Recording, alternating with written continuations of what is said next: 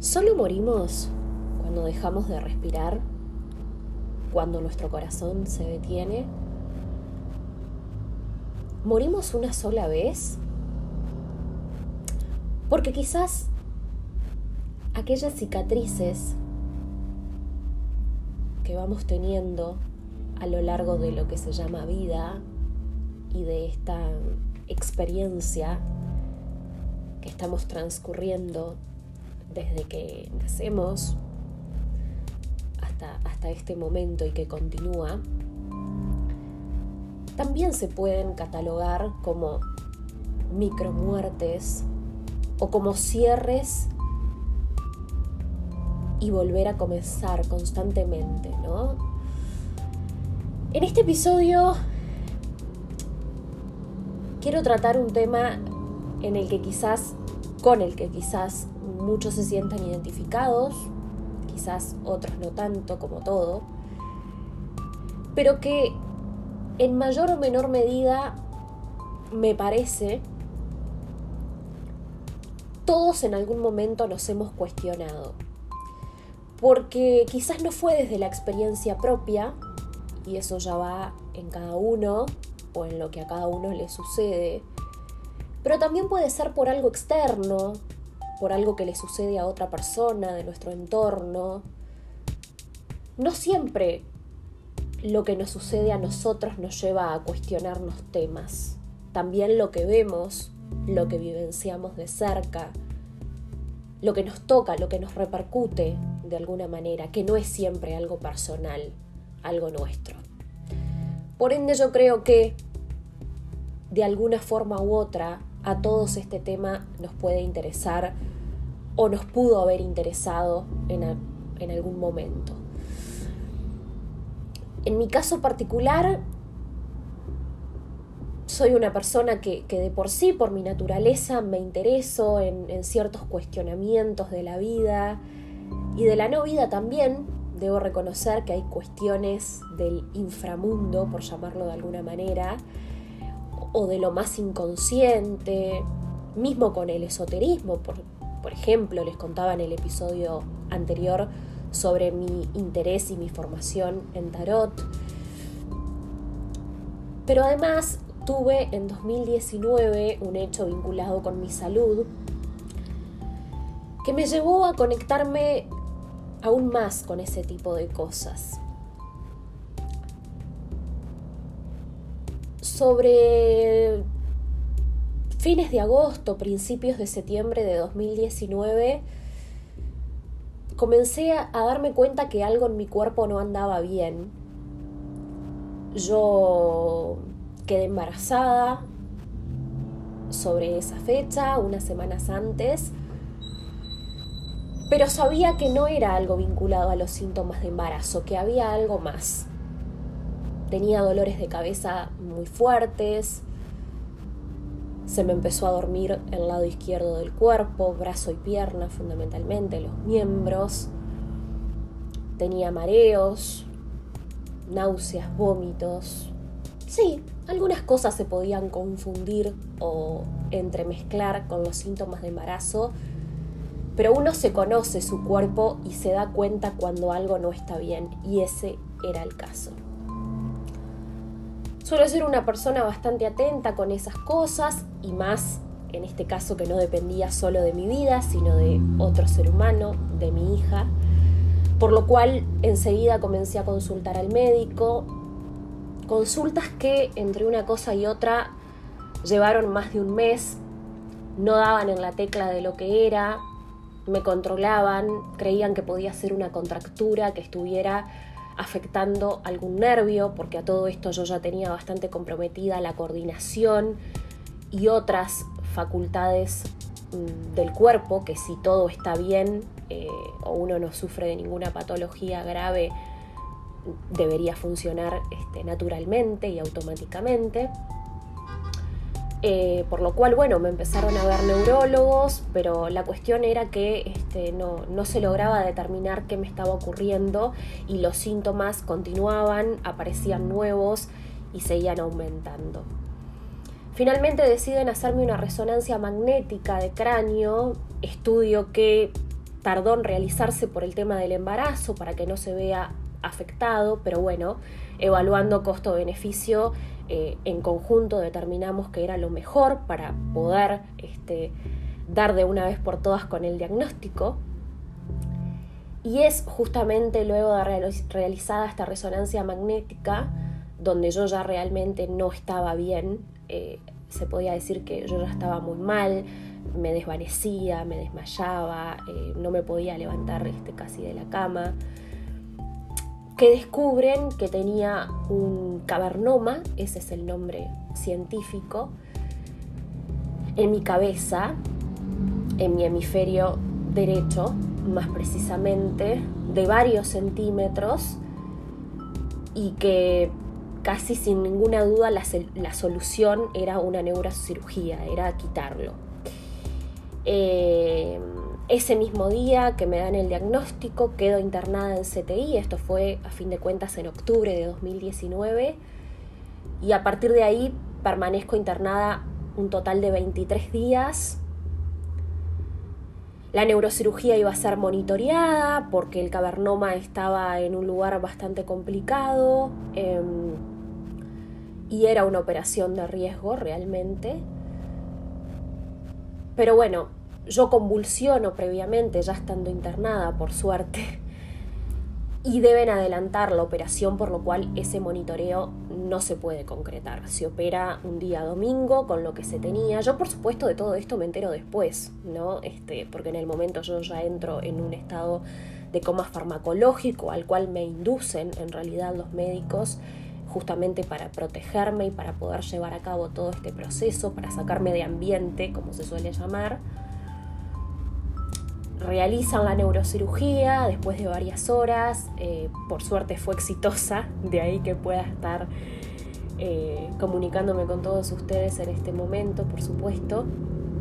Eh, pero bueno, después de esa operación vinieron días muy complicados, estuve varios días en ese coma. Y, y esa parte de la experiencia puntualmente es la que conecto con, con el tema de este episodio porque quizás haya alguna otra persona que haya estado en algún momento de su vida en, un coma inducido, que me esté escuchando y que se pueda sentir identificada, o que alguien que sí lo estuvo les haya contado. Y creo que es de los estados que más te conectan con tu inconsciente y con otros planos paralelos que existen más allá del mundo en el que estamos y de lo que apreciamos y de lo que podemos percibir eh, eh, en esta existencia y en esta vida. Em, en mi caso yo estaba en un cine, eh, he escuchado a otras personas, otros testimonios de personas que han estado en coma inducido, que tienen otro tipo de alucinaciones eh, muchas personas eh, ven a familiares ya fallecidos, por ejemplo, se conectan con ellos. Eh, la realidad es que por el tipo de medicamentos que a uno le proporcionan justamente para poder inducir ese estado de coma, cuyo fin es que justamente el cuerpo se esfuerce lo menos posible para poder mantener sus funciones vitales básicas en un buen funcionamiento, que a uno lo llevan a, esas otras esferas, ¿no? Em, como les decía, yo estaba en un cine, eh, de repente veía un montón de zapatitos de niña muy chiquititos, eh, veía personas que aparecían y se iban. También en determinado momento sentí que la camilla en la que yo estaba internada estaba parada, estaba vertical entonces todo aquello que yo en realidad tenía en la pared de enfrente de mi habitación, yo estaba sola en esa habitación del CTI, en realidad yo lo veía a mis pies porque sentía que la camilla estaba vertical. También alucinaba con canciones, con situaciones que en realidad yo cuando despierto les empiezo a contar a mis familiares y claramente no habían ocurrido Porque a su vez también cuando a uno le van bajando la, medicación y la sedación para poder de a poco despertar, porque tampoco es algo que suceda eh, de un momento a otro, uno como que va mezclando la realidad y lo que sí en verdad sucede con ese otro planeta eh, paralelo que, uno estuvo visitando en, ese coma inducido. Em, entonces, realmente me, pareció una experiencia muy particular, única. Em, claramente no quisiera volver a atravesarla, pero tampoco la quitaría si tuviera el poder de, correr el tiempo hacia atrás y elegir qué me suceda y qué no. Eh, creo que a veces nos tienen que ocurrir determinadas circunstancias, por más dolorosas y traumáticas que sean, para poder evolucionar como seres humanos, para crecer, para aprender a valorar más la vida. Em, por suerte hay seres humanos que tienen otras capacidades y que no necesitan ese tipo de, experiencias y que naturalmente pueden incorporar esa manera de, crecer, de evolucionar, o que ya cuentan natamente con esa con ese don o con esa buena característica de valorar la vida, pero otras no, otras necesitamos como, como ese empujón o ese parate de decir, bueno, no, eh, cambia. Em,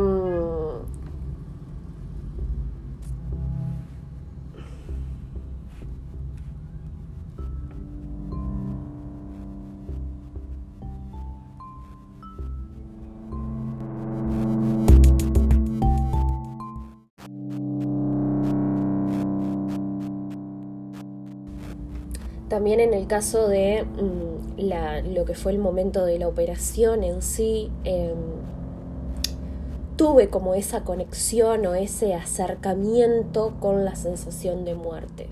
Eh, todo esto uno lo entiende o, o lo recapacita después, ¿no? Cuando ya vuelve al estado de, conciencia. Porque lo que tiene el inconsciente es que si bien te conecta con un montón de cosas que en otro estado no podrías ver o no podrías percibir, lo descubrís cuando volvés a la conciencia. Entonces es como algo bastante dual y bastante contradictorio que te hace sentir un poco perdido o un poco fuera de eje. Em, porque bueno, uno dice, bueno, pero ¿por qué cuando estaba en contacto con el inconsciente no me daba cuenta que eso no era mi realidad? O no aproveché que estaba en conexión con eso, ¿no? Eh, que quizás no vuelvo a ver por tiempo o que no sé si regresa. Y es porque uno recién lo asimila y lo comprende cuando vuelve al estado de conciencia. Em, es complejo. Está, por ejemplo, el caso de Víctor Sueiro, por nombrar uno famoso, pero hay muchísimos testimonios de personas que han estado al borde de la muerte. En el caso de él habla de este túnel de luz, ¿no? Em, en mi caso, la luz también estuvo bastante presente. Yo después me, me entero la gravedad que tuvo mi operación y que realmente estuve al borde de la muerte. Pero ya les digo, desde el nivel inconsciente, Em, anestesiado y de sedación en el que yo estaba, lo que veía era mucha luz y mucha paz. Realmente te conectas con eso. Quizás cuando uno lo escucha de otra persona dice, mm, bueno, qué fantasía, qué, qué romanticismo, ¿no? Porque uno por lo general asocia la muerte con lo oscuro, con lo, con lo siniestro, con, con lo negativo, con lo triste. Y cuando vemos que otra persona se refiere a la muerte habiendo estado cerca de ella como algo de tanta luz y de tanta paz, realmente se cuestiona si, si es así o no. Y, y yo desde mi lugar puedo decir que sí. Pero esto simplemente contando mi experiencia a modo de puntapié para el tema de este episodio, y para que no sea solamente en base a otros testimonios, sino también aprovechando la, propia motivación que uno tiene, ¿no? Pero lo quiero hacer mucho más extensivo.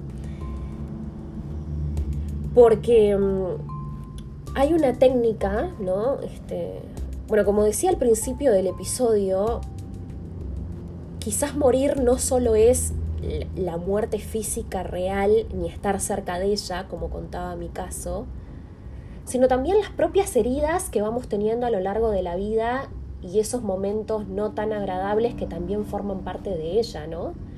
Eh, creo que todos, eh, algunos con más años, otros con menos, hemos vivido experiencias difíciles, pérdidas, duelos, traiciones, dolores, eh, en fin, momentos que no están buenos. Algunos somos más susceptibles, más sensibles a ellos, otras personas tienen una mejor capacidad de resiliencia, son más fuertes, eh, no a todos nos afectan las mismas cosas. Y eso está buenísimo porque también forma parte de esa variedad que representa el ser humano y el mundo y el universo en general. Pero también esas heridas que, que vamos teniendo y que vamos sanando para continuar,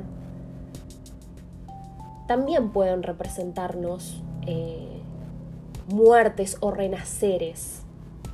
Porque, porque también hablemos del después, ¿no? De, lo, que, de lo que sigue. Entonces, em, hay una técnica japonesa eh, que está muy buena y que me parece muy gráfica para estos casos, donde aquellas vasijas que se rompen son reconstruidas, se juntan sus pedacitos y se unen con oro. Entonces, queda la vasija armada nuevamente y no se ocultan las partes, las grietas en las que esa vasija se rompió, sino que esas grietas quedan resaltadas permanentemente con ese oro con el que se las rellenó. Y esto tiene un valor muy importante para la cultura japonesa y que ahora se ha extendido de un tiempo a esta parte para que todos lo conozcamos, incluso aquellos que no pertenecemos a esa, a esa tradición, de en vez de ocultar nuestras cicatrices, resaltarlas y sentirnos orgullosas de ellas, y del aprendizaje y de la superación que significan. Porque sin dudas que marcan un antes y un después en nuestras vidas. Y eso es lo lindo en realidad. No, no, no, no termina siendo negativo, sino positivo. Porque como decía al principio, quizás si no seguiríamos en, en la misma llanura o, o, en el mismo lugar que no nos dábamos cuenta, pero puede ser que no, no nos estuviera aportando para nuestro crecimiento y para nuestra evolución. Entonces necesitamos esa herida y esa cicatriz. Obviamente que cuando uno está pasando el momento, está pasando el duelo, es muy difícil verlo de esa manera, porque la angustia y el dolor están. Pero una vez pasa el tiempo, que también es muy importante para, para, para el curar y para el rehabilitar, verlo de esa manera aporta muchísimo más y le da un significado, un para qué. Yo me acuerdo de, un psicólogo al que yo iba que me decía que no tenemos que preguntarnos por qué nos pasan las cosas o por qué las cosas son así o por qué esto a mí, ¿no? Frases que uno mucho suele decir naturalmente, sino el para qué. Todo sucede para algo todo es para algo. Y ahí está la magia, ¿no? En, en encontrar esa respuesta. Nadie dijo que fuera sencillo, pero puede ser la manera de encontrarle la vuelta a muchas cosas en principio inexplicables o al menos dolorosas y traumáticas. Probablemente muchos de ustedes que estén escuchando este podcast estén pasando por un momento complicado o lo hayan pasado recientemente y les pueda ayudar que otra persona comparta sus experiencias, charlarlo, expresarse, abrirse. Porque me parece que eso también es muy importante en esos momentos, ¿no? No quedarnos en soledad, no cerrarnos. La red, el apoyo y expresarse es muy importante.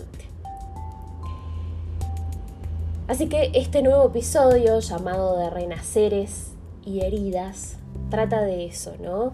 De cómo caernos, volvernos a levantar, seguir adelante, curar nuestras heridas, querer y resaltar nuestras cicatrices que pasan a formar parte de nosotros. Pueden ser cicatrices físicas externas, que, sean visibles o que nosotros sepamos que las tenemos, o cicatrices internas también, que aunque no se vean, nosotros las sentimos, sabemos que existen y también forman de esa manera parte de nosotros. Gracias por estar del otro lado en Pasa por acá, porque todo esto de lo cual hablamos en este espacio también pasa.